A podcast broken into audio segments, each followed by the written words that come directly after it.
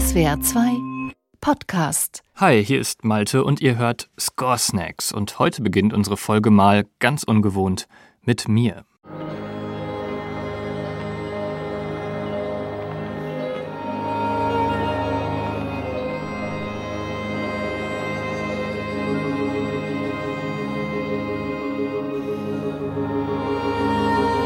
Das, was wir hier hören, klingt erstmal unspektakulär. Es geht aber um ein sehr beeindruckendes Erlebnis. 2013 war ich in Duisburg auf einem Konzert. Eine alte Turbinenhalle auf einem Industriegelände. Also ziemlich rustikal.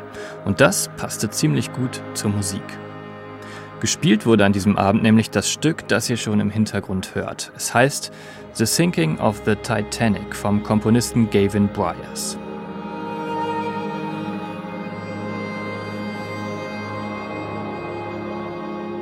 Eigentlich besteht das Stück nur aus einer Streicherhymne, eben dem Stück, das ein Streichquartett beim Untergang der Titanic gespielt hat, bis zur letzten möglichen Sekunde.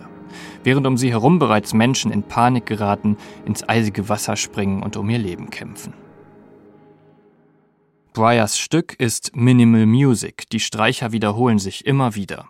Aber mit der Elektronik wird der Klang der Musik dauernd weiter verändert.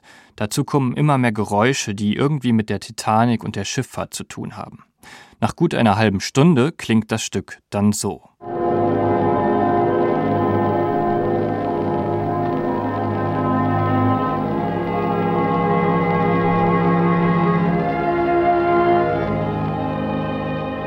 Dumpf, entstellt, vergraben, wie, naja, unter Wasser.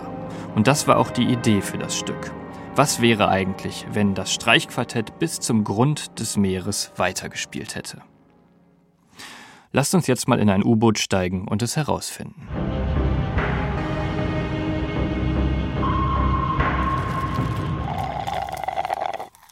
Score Snacks.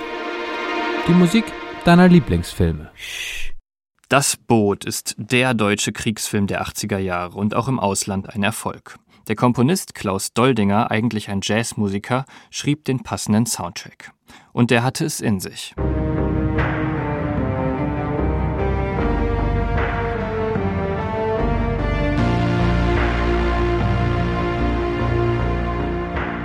Spürt ihr die Enge? Die Kühle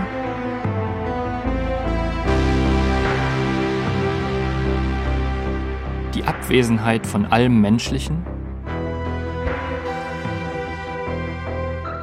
Heute klingt der Soundtrack für uns typisch nach 80er Retro. Ein Synthesizer spielt die Melodie und treibt die Musik langsam vor sich her.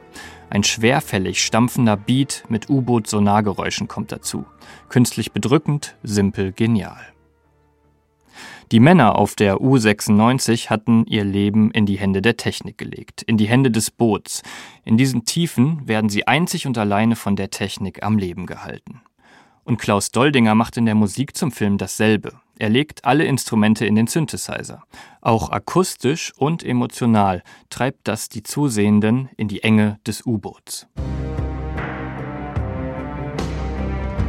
Doldinger vermeidet in seinem Soundtrack jegliche warmen Frequenzen.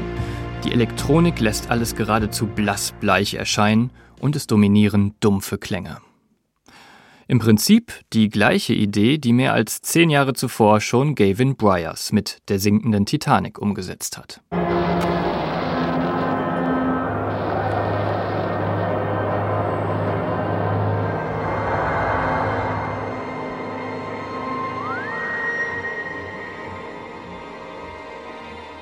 Handwerklich ist auch der Rest von Doldingers Boot-Soundtrack eher simpel gestrickt. Es bleibt bei dieser einen Melodie.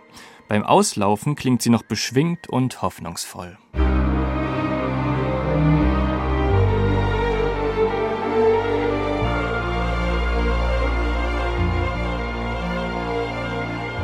Wenn die Mannschaft, vermeintlich erfolgreich, den Hafen erreicht, unterstützen aufstrebende Streicher und Bläserfanfaren die Melodie.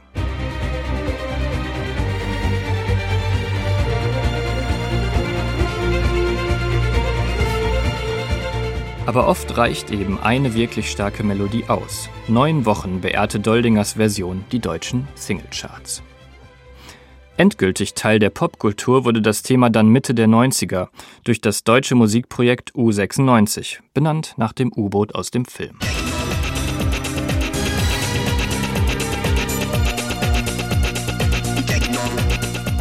Hier ist die Melodie deutlich schneller, also noch technischer. Zwei Millionen Mal verkaufte sich diese Single dann weltweit. Und sie brachte die relativ neue Musikrichtung Techno in den Mainstream. So ein düsterer, schwitziger Club passt ja auch ganz gut in das U-Boot-Setting.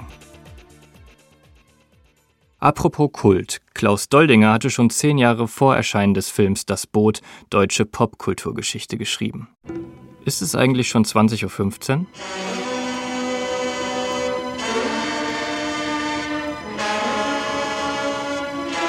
Ich bin dann mal eben in der Mediathek.